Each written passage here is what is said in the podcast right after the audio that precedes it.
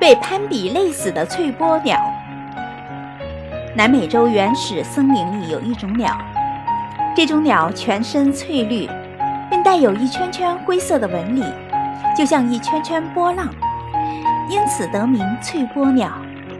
这种鸟虽然美丽，但它每天忙忙碌碌都在筑巢，因而显得无精打采，很是疲惫。翠波鸟的巢穴唯一特点就是巨大。一个个架在树上，场面甚为壮观。但这些巨大的巢穴也不禁让人有些疑惑：翠波鸟是一种小鸟，体长不过五六厘米，可它们建造的巢穴为什么会比自己的身体大几倍，甚至是十几倍呢？莱奥托是一位动物的爱好者。为了解开这个谜，他制作了一个巨大的笼子，并捉来一只翠波鸟观察它筑巢的过程。可令他没有想到的是，这只翠波鸟只建了一个能容下自己身体大小的巢，然后就停工了。这引起了莱奥托极大的兴趣。他又捉来了一只翠波鸟放在笼子里，想看看它的建房情况。可这一次情况却发生了突变。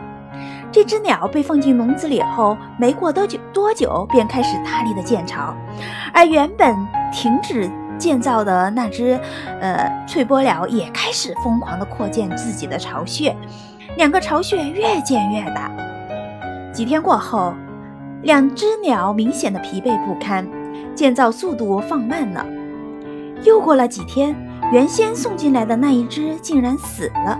而且这一只鸟死后，另外一只也立刻停止了筑巢。这些现象真是让人百思不解。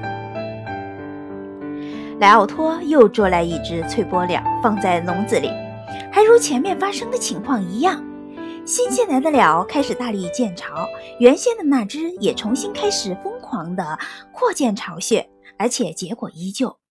当其中一只疲惫不堪地死去，另一只停建。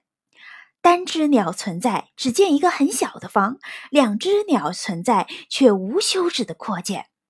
莱奥托陷入陷入深思，突然明白过来，原来令奥波呃翠波鸟忙碌不停的原因是攀比。这种鸟攀比心理太强，容不得别人的巢穴比自己的大。一旦发现别的鸟新建房子，它便忙碌不停地扩建巢穴。实验中那两只鸟。其实就是被累死的。故事中的翠波鸟因为攀比害了自己。